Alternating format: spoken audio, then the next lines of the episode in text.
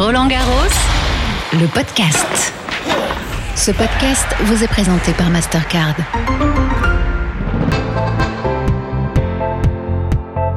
Bonjour à toutes et à tous, bienvenue dans votre rendez-vous quotidien, celui dans lequel je vous fais découvrir l'envers du décor de Roland Garros.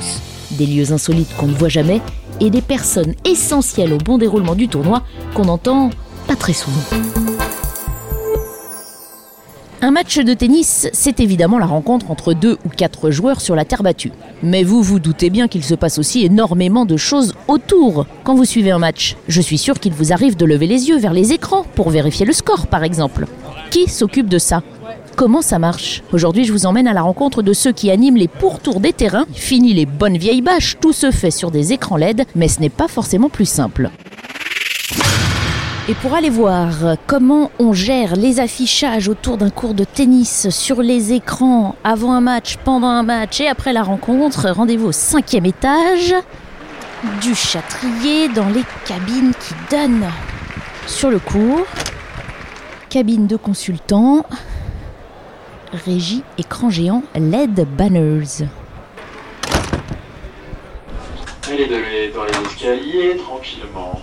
Quand tu veux, Marc, annonce. La première chose à rentrer sur le cours, elle était championne du monde junior il y a de cela quelques saisons. Elle est française. Voici Elsa Jacquemot. Entrée. Merci pour son nom. Cinq hommes devant leurs écrans, Et devant la baie de vitrée, devant le Châtrier, début d'un match. Dans les escaliers encore. Marc, s'est imposée celle qui a déjà remporté un titre en grand chelem dans sa carrière. Merci pour le versus, pardon, Nico. allemande Angélique Kerber. Top nom.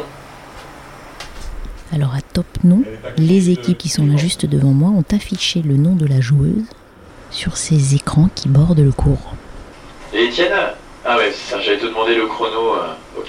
C'est transparent pour nous, donc euh, il sait Ouais, ouais, ouais. Quand, quand il, quand il y a une info. Prochain cue, c'est pour le switch euh, des LED pour revenir en partenaire.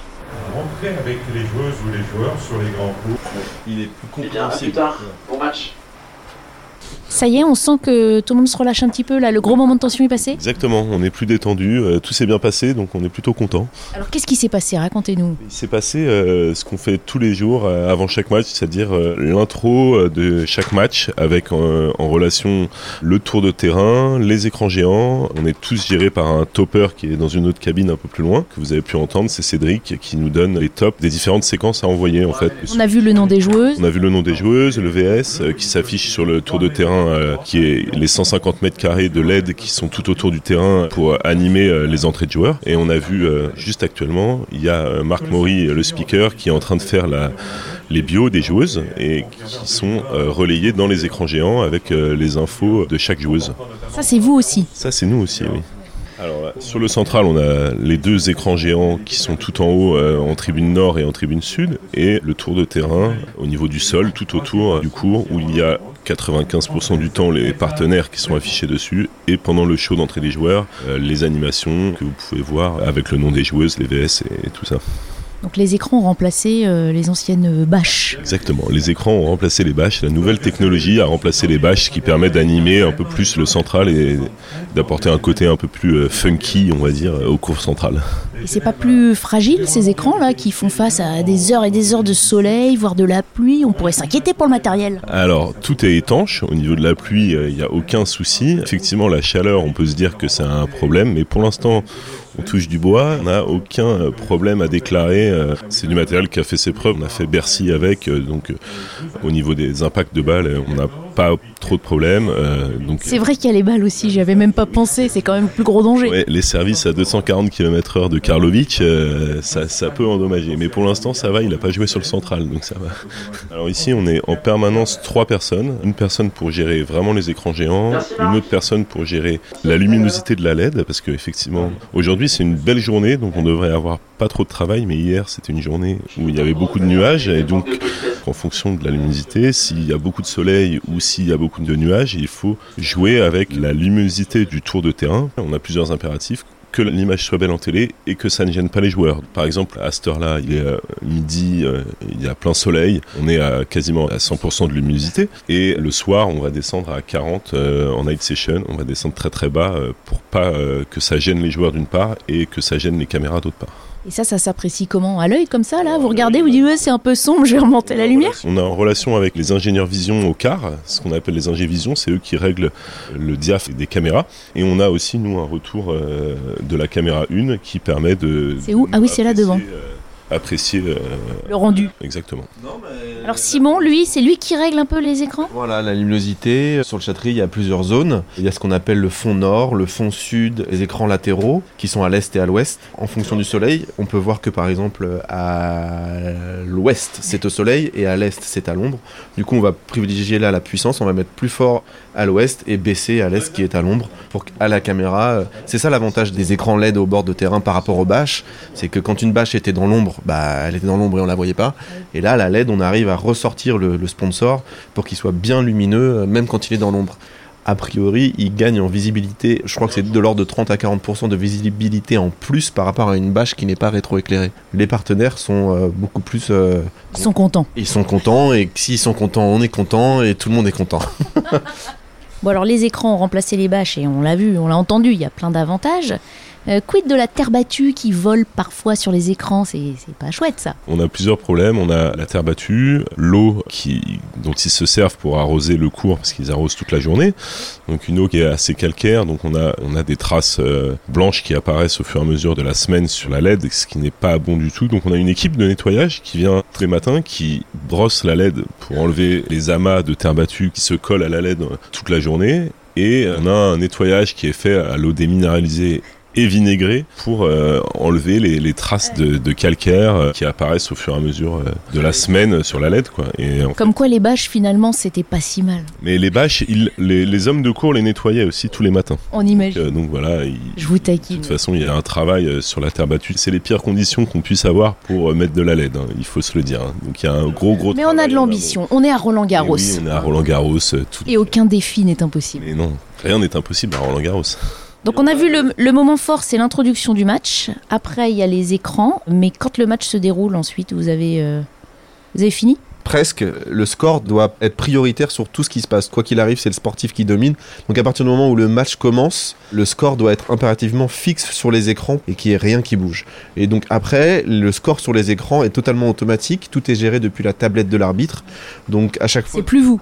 Non, effectivement, pendant le- la, la phase de jeu, on est en, pour nous en score, ce qu'on appelle fixe, et c'est l'arbitre qui gère. Le prochain moment fort, c'est la fin du match? Alors non, le prochain moment fort, c'est à chaque changement de côté, quand les joueuses vont s'asseoir à leur chaise, donc à chaque euh, jeu impair, il y a le fameux pchit Perrier que vous pouvez entendre sur tous les cours de Roland Garros, et on va vous en faire la démonstration tout de suite. Ça, ça va être à 3-0. Mais donc un pchit, c'est sonore. Quel est le lien avec euh, les écrans que vous contrôlez? Alors, euh, nous, on contrôle les écrans, donc il va y avoir une canette Perrier qui va s'afficher sur l'écran par-dessus euh, le live.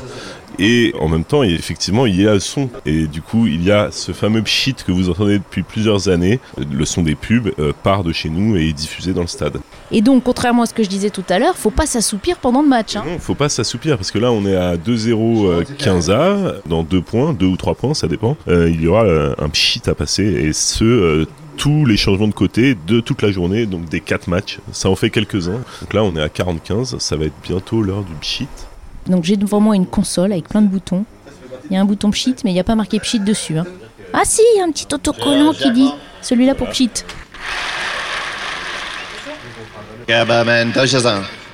On se prépare.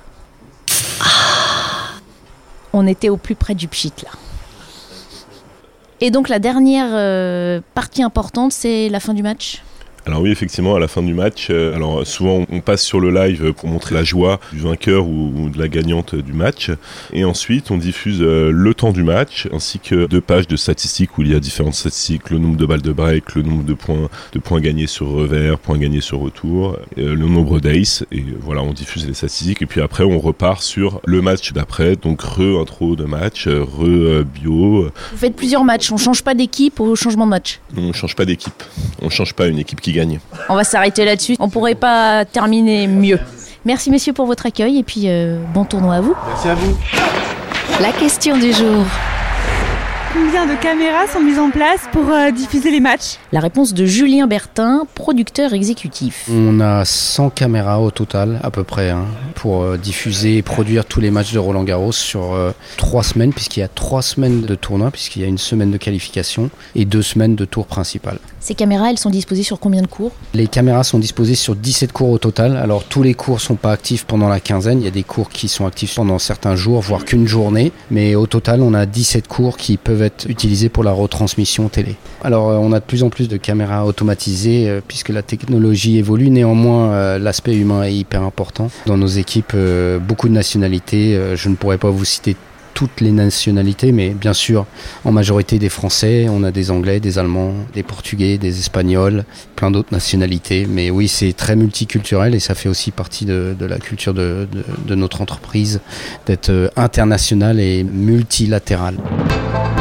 On en apprend des choses dans le podcast et ce n'est que le début. N'oubliez pas que vous pouvez réécouter tous les épisodes sur le site officiel rolandgarros.com et sur l'appli Roland Garros, la radio RG et toutes les plateformes d'écoute à la demande. Allez à demain pour de nouvelles aventures. Roland Garros, le podcast. Ce podcast vous a été présenté par Mastercard.